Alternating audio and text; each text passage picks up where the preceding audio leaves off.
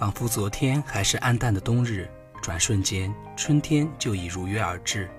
春水初长，春林初盛，春风十里，不如听听我们的节目吧。这里是周四心之清泉，我是主播李小刚，我是主播张千惠，我是主播李雨墨，我是主播翟红景。感谢导播张凯瑞、冯志杰，感谢编辑高颖。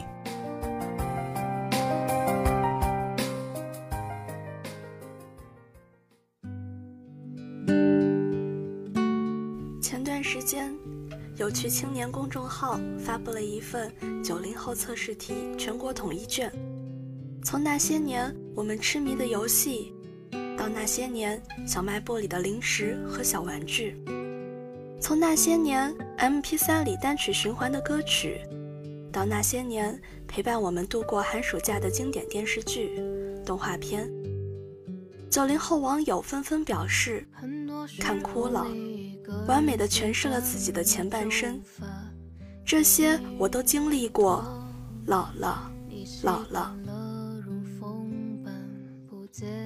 在那个没有王者荣耀的时代，男生痴迷于玻璃珠和溜溜球，女生喜欢踢毽子和丢沙包。那时，男生的梦想是警察和科学家。女生的梦想是老师和白衣天使。那时的你，每天饭前都要看大风车，最喜欢里面的董浩叔叔和鞠萍姐姐。小升初那年，做了无数遍黄冈大考卷，试卷上总是贴满了修正贴。那时，每个女生都有一本贴满贴纸的歌词本，密密麻麻抄了很多歌词。周杰伦的《青花瓷》，夜曲，张韶涵的《隐形的翅膀》，S.H.E 的《不想长大》，林俊杰的《曹操》。那时，秘密写在密码本里，锁上自己的心事。那时的你，一到周末就会溜进网吧登 QQ，上线就会传来一阵阵咳嗽声和滴滴声。你会喂养宠物，偷偷菜，抢抢车位。还会去喜欢的人的 QQ 空间里留言。以上这些只是这份测试的一部分，你有没有被其中的一两条勾起回忆呢？下面我们来看看网友的精彩评论吧。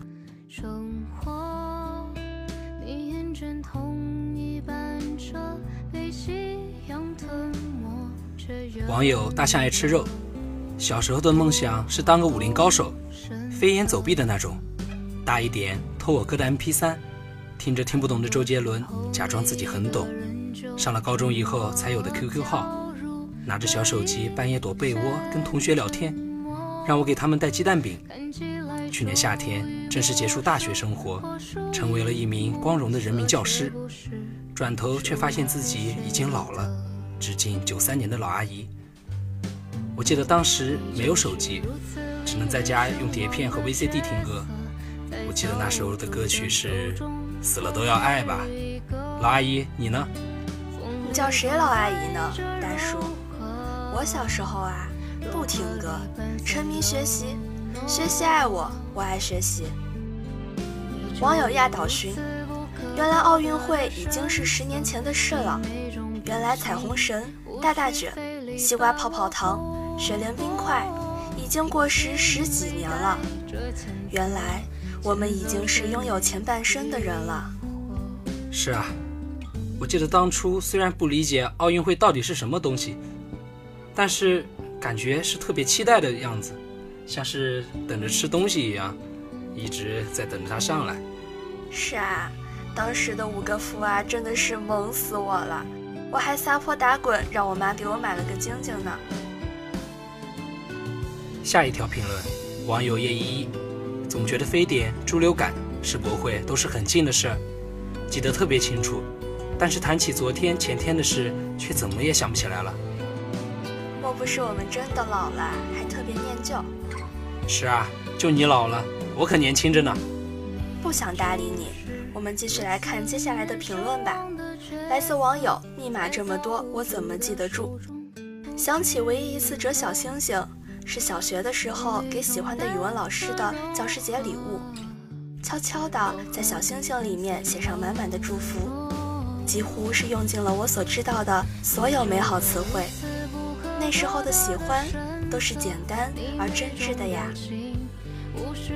下一条评论是喜欢看动漫的朋友，网友喜欢睡觉的柚子，感觉回忆了一遍过去的人生，以前的点点滴滴一毛一样，尤其是那些动画片，还有《虹猫蓝兔七侠传》《猫和老鼠》《数码宝贝》。小时候有一块钱就跟有很多钱一样，这么多年过去了，还是喜欢吃卫龙辣条和香菇肥牛。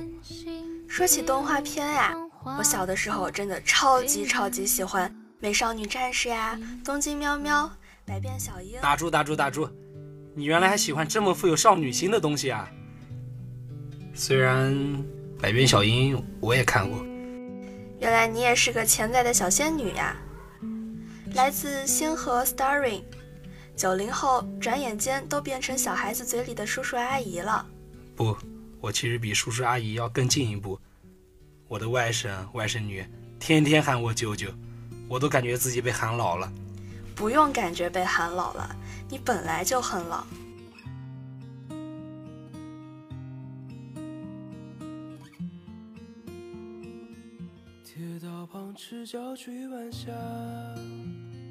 网友蘑菇西这样说道：“我第一次充 Q 币，就是因为我的 QQ 宠物快死了，我要给它买个还魂丹。”嗯，说起 QQ 宠物，你的宠物叫什么名字呀？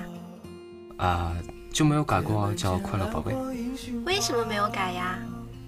呃，这八卦气息这么浓啊，就是因为系统自带的。好的吧。网友好名字可以让你。我就想问问，有没有人玩过摩尔庄园、赛尔号、小花仙？表示当年沉迷摩尔庄园的钓鱼，怕不是从那时起就是佛系少女了。说起赛尔号，我当年还充过一只超能 No No，还有好几只一百级的精灵。嗯，女生是不是没有玩过？没有啊，我也玩过。我当时都二十四级了，可是最后我把号给丢了。我在说赛尔号啊。嗯，哦对哦，我是摩尔庄园呢。网友飞沫笑说：“啊，我是真的怀念小学放学回家，做完作业和发小一起跳橡皮筋的时候，然后一起看各种动画片，一边等妈妈做好饭，等爸爸下班回家一起吃。哎，你知道吗？”我小时候和同学发明了一个特别高端的跳皮筋玩法，我怎么会知道呢？就是有一种叫做可口可乐的玩法，你知道我们可以跳得多高吗？多高？在腰以上哦。说出来你不要打我，那是因为你腿短吧？哼。网友木子雨香说：“总是觉得自己没有童年，可是看完以后才发现自己拥有好多爱。”这句话确实说到我心里了。小时候总盼着能快点长大，而长大以后，当童年真的过去了，才发现，发现什么？才发现那些小时候无忧无虑的时光才是最美好的。啊，对，这也是我发现的。这些回忆杀总会引发一场集体怀旧，哪怕是一件小物事，也能触动我们的神经，勾起满满的回忆。如今，也许你刚进入大学，也许你初入职场，也许你已打拼多年，但无论身处何方，都祝愿九零后的你永远年轻，永远热泪盈眶。我们就一天天长大。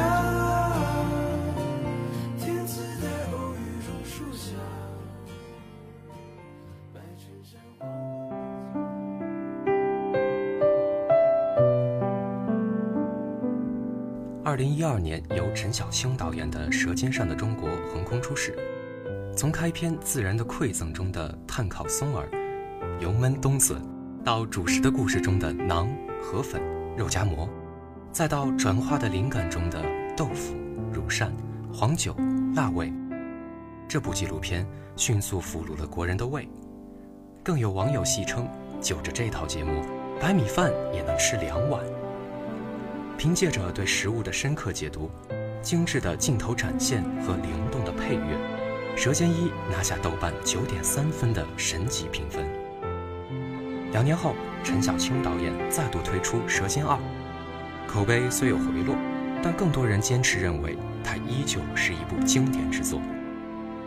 也许是期望越高，失望越大。经典后面的续集总是让人难以满意。《舌尖上的中国》第三季播出后，一系列的反响真应了那句俗语：“富不过三代。”《舌尖上的中国》第一季和第二季一直以来都是寻找一种食物和人的关联，食物对普通劳作者的慰藉与馈赠打动了我们。除了对那些熟悉或陌生的食物感同身受之外，更多的还是因为可以体味到同样作为一个普通人。被食物安慰后的熨贴。《舌尖》的前两季之所以获得好的口碑，是因为它的纯粹，只写美食和味道，即使是衍生的故事，也都万变不离其宗地回归到食物本身。就像《孤独的美食家》中所说的：“美食是现代人被平等赋予的最佳治愈。”《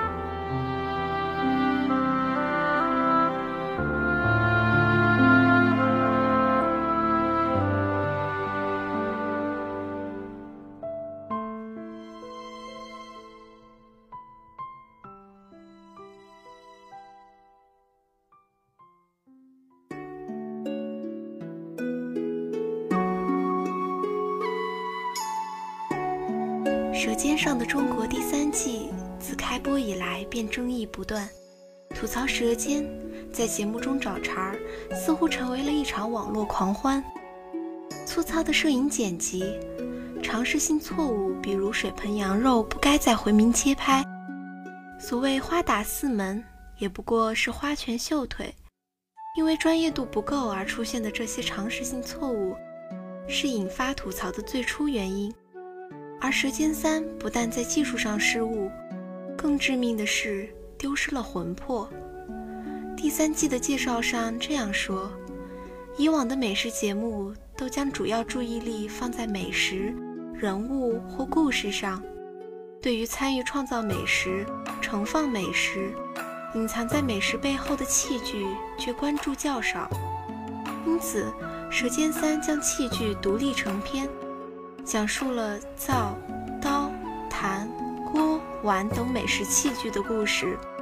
以第一集为例，器具的分级导演骆永红表示，器具放在第一集是因为所有食物再精美，它的源头离不开灶，离不开锅，离不开从食器到盛器。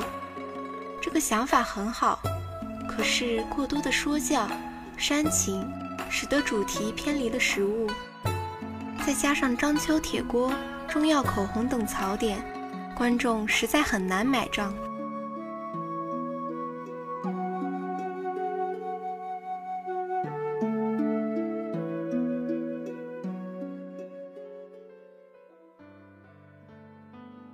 舌尖上的中国》第一、二季以食物为窗口，看人情，看风景。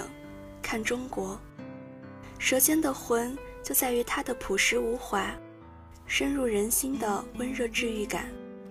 舌尖的魂是每日三餐，一粥一饭，是姥姥做的西瓜酱，是爸爸给女儿辛苦捉来的跳跳鱼，是养蜂夫妇在路途中做的家乡豆花，更是每集结尾那一张张质朴。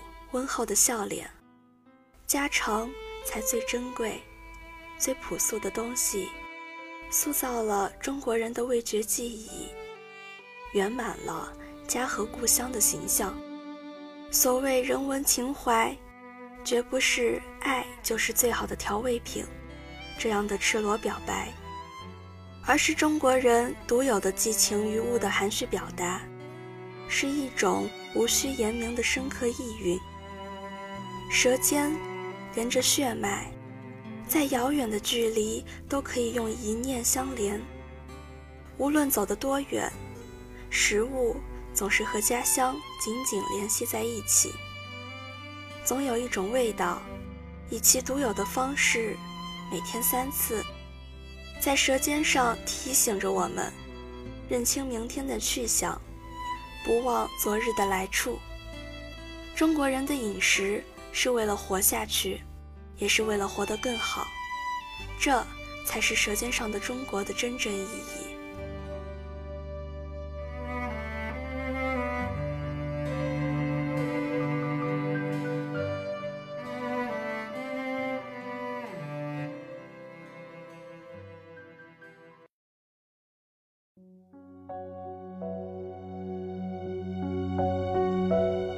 到了二十几岁的年纪，泪点似乎越来越高。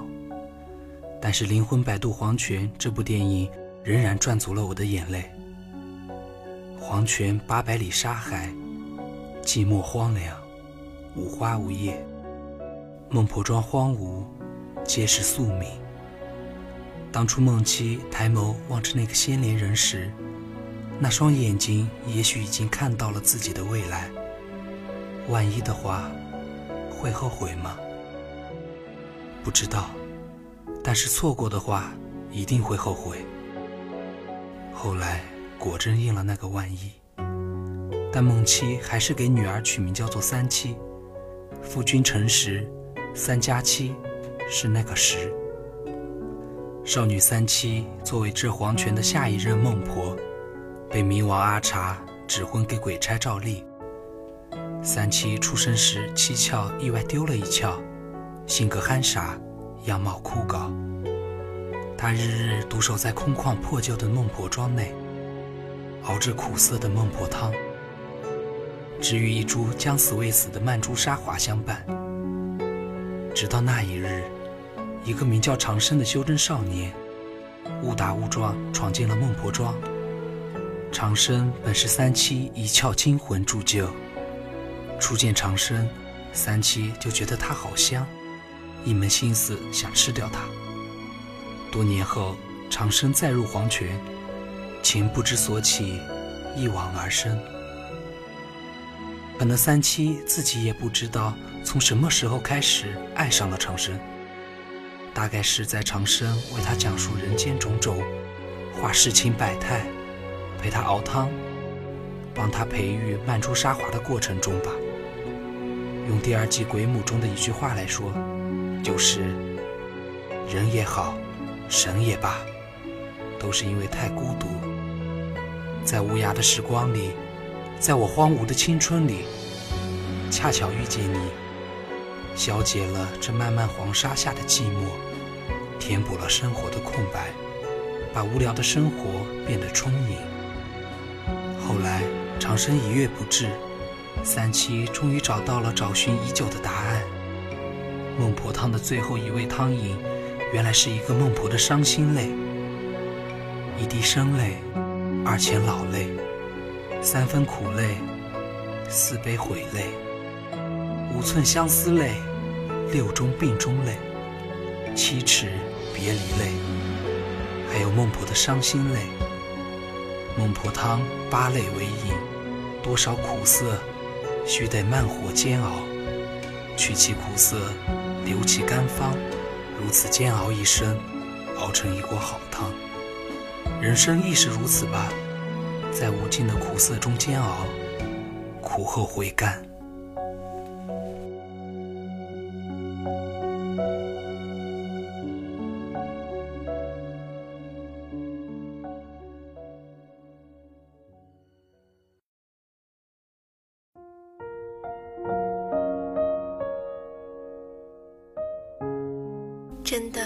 喜欢三七这个小姑娘，她爱人的方式宽厚又坦荡，她每次望向长生的眼神都温柔的晶亮。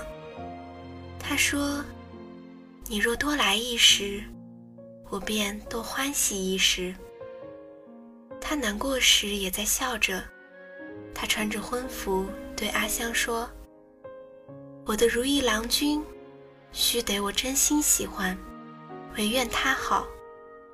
他好时，我便开心；我好，他不好时，我不开心。只要他好，我好或不好，我都开心。那方是真心喜欢，方是真心越爱一人。只是那时，原本要同他成亲的夫君却未出现，却是一个女子化作长生模样，骗走了冥府的阴卷。三七只是发愣。他说：“这是长生要的吗？”他要，他就给。有人说这个电影最后还是走向了悲剧，我却觉得黄泉入口处，长生要替他拿回阴卷，这段感情已经呈现了一种圆满。长相厮守是求之不得，两情相悦已经足够动人。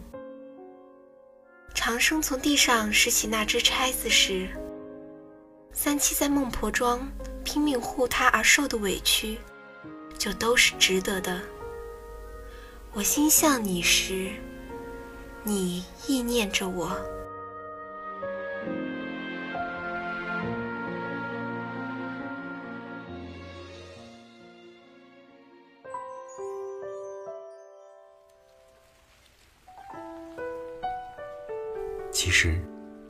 寻常桃木剑哪里能伤了孟婆？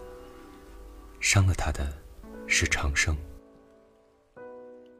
长生骗了三七，这件事和他不喜欢他，到底哪个伤他更深，倒真是一时说不清楚。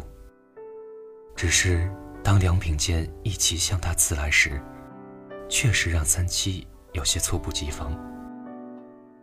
三七。怔怔倒在地上，孟婆庄打斗一片，曼陀沙华遭人践踏，阿香小路魂飞魄散，鹰卷被贼人抢走，都与他无关。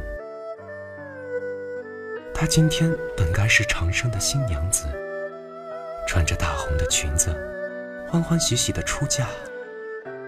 冥府会送来鹰卷。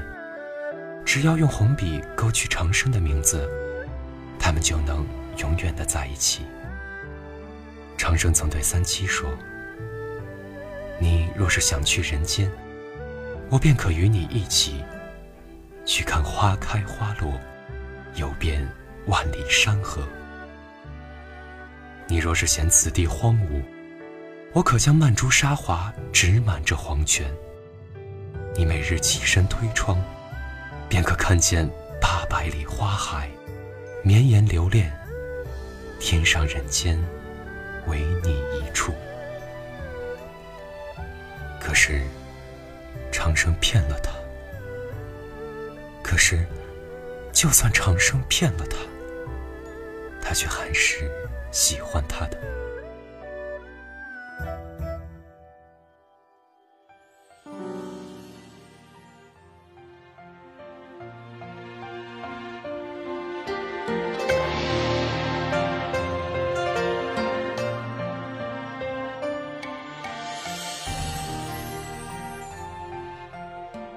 后来，三七倒在地上的时候，当真是心如死灰。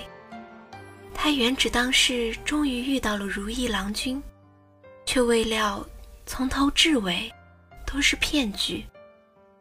晕着笑意的眉眼，突然就像是淋下雨的云，雾蒙蒙一片。三七没有死，他失了斗志。长生来迟了。好在还是来了。空荡荡的屋子里，长生抱着昏迷的三七。他本就是三七的一窍精魂所化，他要画出原形，回到三七身体里。可是三七不要，他要长生好好活着。三七从身体里又分出五窍精魂与那长生。原来他那时。就想好了以死来换他一个周全。最后，三七载着长生穿云越海，送他离开冥府时，他说：“长生，你要好好的，我便开心。我要你永生不死，万载长生。你莫忘了我，我在黄泉陪你长生。为了替长生顶罪，三七以死谢罪。他说：“长生不做孟婆之后，我去了人间。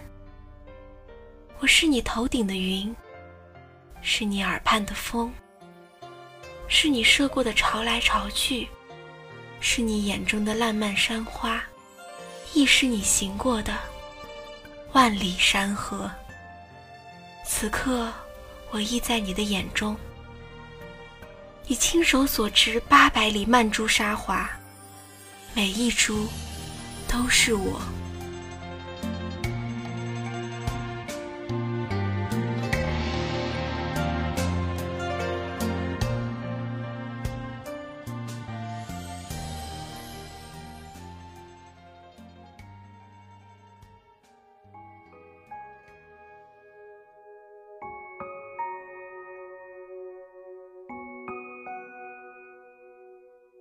电影开头，和尚无名来黄泉借道。孟七问他：“和尚，你值得吗？”无名双手合十，答得笃定：“值得。”电影最后，三七靠在赵丽怀里，忘却了前尘往事的赵丽问他：“值得吗？”三七望着远方，轻轻说。值得，一句值得，八百里黄泉再无孟婆。一句值得，八百里黄泉再无孟婆。一句随你，八百里黄泉开满满珠沙华。这世间唯情长生。最后。愿你我在这世间的束缚中，不错过，不悔过。不要到后来才猛然意识到，人生中所有的念念不忘，所有的郁郁寡欢，所有忽如其来的沉默与叹息，都来自于这句话：如果是你就好了。